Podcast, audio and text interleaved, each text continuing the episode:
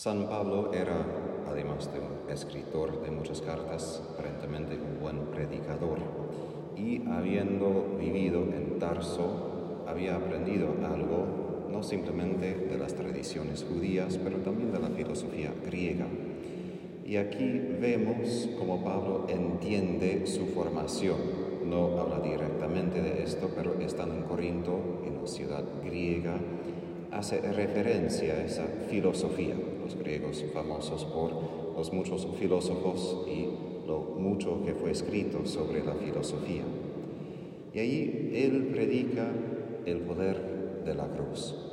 La cruz que no es contra la razón humana ni contra la sabiduría humana, porque si reflexionamos bien podemos entender algo de la lógica de Dios en enviar su Hijo a sufrir por nosotros una muerte así. Pero no sin la fe, no sin la ayuda de su gracia. Y ahí entra una dificultad que Pablo apunta. Si fuese solo nosotros para imaginar qué tipo de Dios tenemos o las cualidades de Dios o qué haría Dios para rescatarnos, creo que ninguna persona habría imaginado que Dios vendría y sufriera así. No sería una conclusión lógica. Ni los apóstoles que habían leído las escrituras habían imaginado que Jesús iba a sufrir. Y aun cuando Él lo dice claramente tres veces, todavía les, cuesta entender cómo puede ser semejante cosa. Y por esto hay algunos monjes que hablan de que nosotros como cristianos creemos en la verdad y es una verdad crucificada.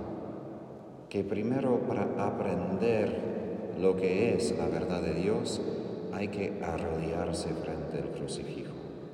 Porque lo que nosotros intentamos entender en la mente no es simplemente alguna información, alguna doctrina, sino la realidad desbordante de que Dios es y como siempre digo, no un amor cualquiera, no un amor simplemente sentimental, pero tal tipo de amor. Y ese amor siempre excede lo que nosotros podríamos esperar o entender. Porque nosotros muchas veces comenzamos de una lógica, dos y dos es cuatro, de algunos datos así, y después como descendemos un poco al corazón y entendemos un poco más nuestras emociones. Pero Dios comienza desde ese amor. Eso es el comienzo de su ser, podría decir en alguna forma.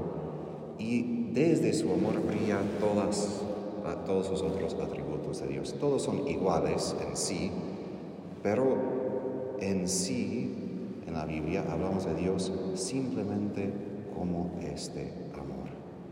Y eso es lo que Pablo predica y es lo que nosotros también necesitamos entender. ¿Por qué? Porque cuando estamos frente al crucifijo en un contexto religioso, entendemos si Jesús murió y así nos redimió. Pero esta es la lógica de Dios en cómo Él nos trata en toda la vida, cómo Él guía toda la historia. Y así también para mí es por ejemplo, si intentamos entender lo que pasa en el mundo, lo que pasa en la iglesia, es fácil simplemente según la lógica humana y aún según lo que entendemos de la fe, la doctrina, quedarnos confundidos, escandalizados, no entender, porque todavía no captamos esa lógica divina de la cruz. Una vez y otra vez cuando yo miro la situación de la iglesia, miro la situación del mundo y pregunto cómo puede ser. Eso es miro al crucifijo y entiendo. Si el sumo sacerdote mismo, que sería como el papa de su tiempo, y no se refiere simplemente a nuestro papa ahora, digo en general, el sumo sacerdote, el papa de su tiempo, si él públicamente podría condenar a Jesús, religiosa y espiritual, que el líder que Dios mismo había elegido es que condena a su propio hijo. No hay contradicción más grande. Y que el poder político también persigue a Jesús y lo crucificara, Justo es la autoridad que Dios concede a las autoridades de gobiernos y esa misma autoridad también condena a Jesús. Para esto hubo poca gente en Calvario, no simplemente por el dolor y el sufrimiento, sino la confusión total de cómo puede ser que Dios permite eso. ¿Qué lógica hay? ¿Cómo puede ser?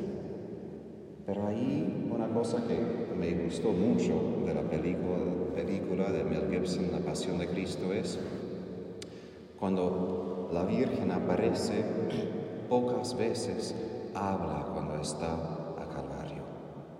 Simplemente se cae. Y ahí es una actitud que todos necesitamos cuando enfrentamos esa lógica divina de la cruz, porque nuestros conceptos todo se quiebra frente de esa lógica de amor divino, que justo intenta entrar en toda la oscuridad y enfrentar la realidad del pecado, de la muerte de Satanás, con todo su amor.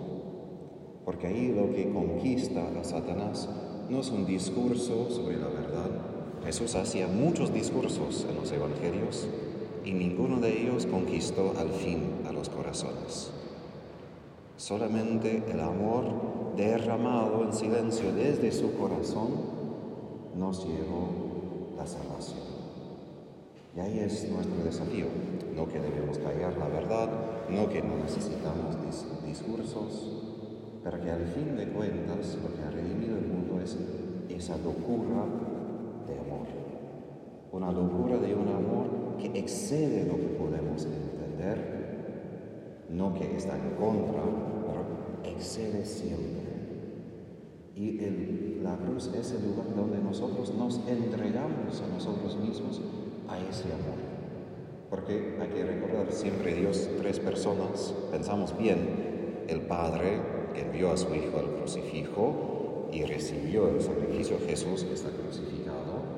Muchas veces olvidamos del Espíritu Santo porque no, no se puede ver físicamente dónde estaría, pero los padres de la iglesia, Juan Pablo II, habla del Espíritu Santo como este fuego, como el holocausto del Antiguo Testamento, que consume a Jesús. Es como el fuego que está rodeando a Jesús y lo consume para llevar su sacrificio hacia Dios Padre.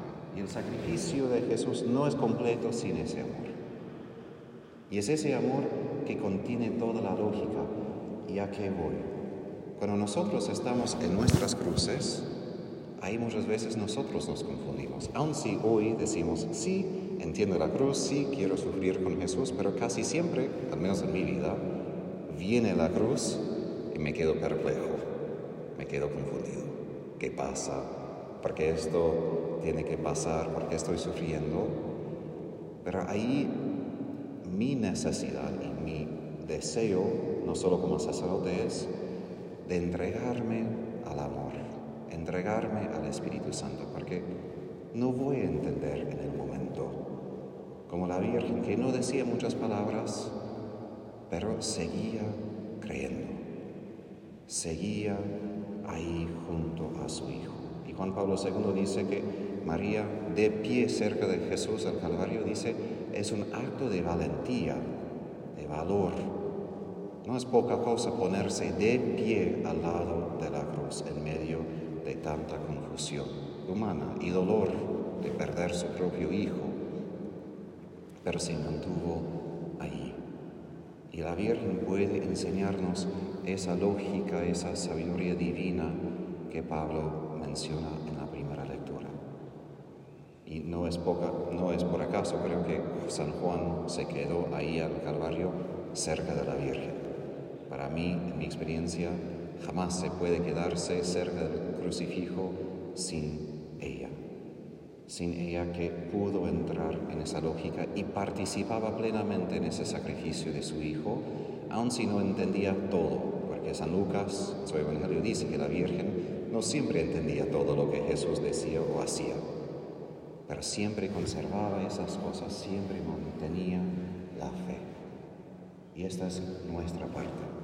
Aun cuando todo se oscurece, aun cuando la fe no parece que tiene sentido, aun cuando no entendemos cómo Dios puede permitir semejante cosa en el mundo, la iglesia, nuestra vida, es de entregarnos con confianza que ahí en la oscuridad el Espíritu Santo puede consumirnos con Jesús como un sacrificio y eso redime, aun si no vemos nada, porque hay que recordar cuando Jesús murió, en el momento pareció una derrota total. Muy fácilmente saltamos a domingo y decimos, no, pero Él resurgió la vida, sí, pero en el momento cuando Él se entregó, no parecía una victoria.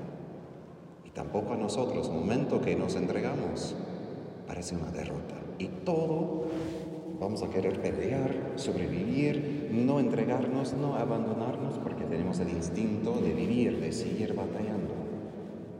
Pero es ahí donde esa sabiduría de la cruz se manifiesta y se revela en nuestras vidas. Y es ahí donde necesitamos entenderlo, no simplemente acá, pero cada vez que enfrentamos esa lógica de Dios en nuestras vidas, en la iglesia, en el mundo, que la Virgen interceda por nosotros para abrir nuestros corazones, para que como su Hijo Jesús quedamos dóciles a entregarnos a ese espíritu de amor para que con él podamos redimir este mundo.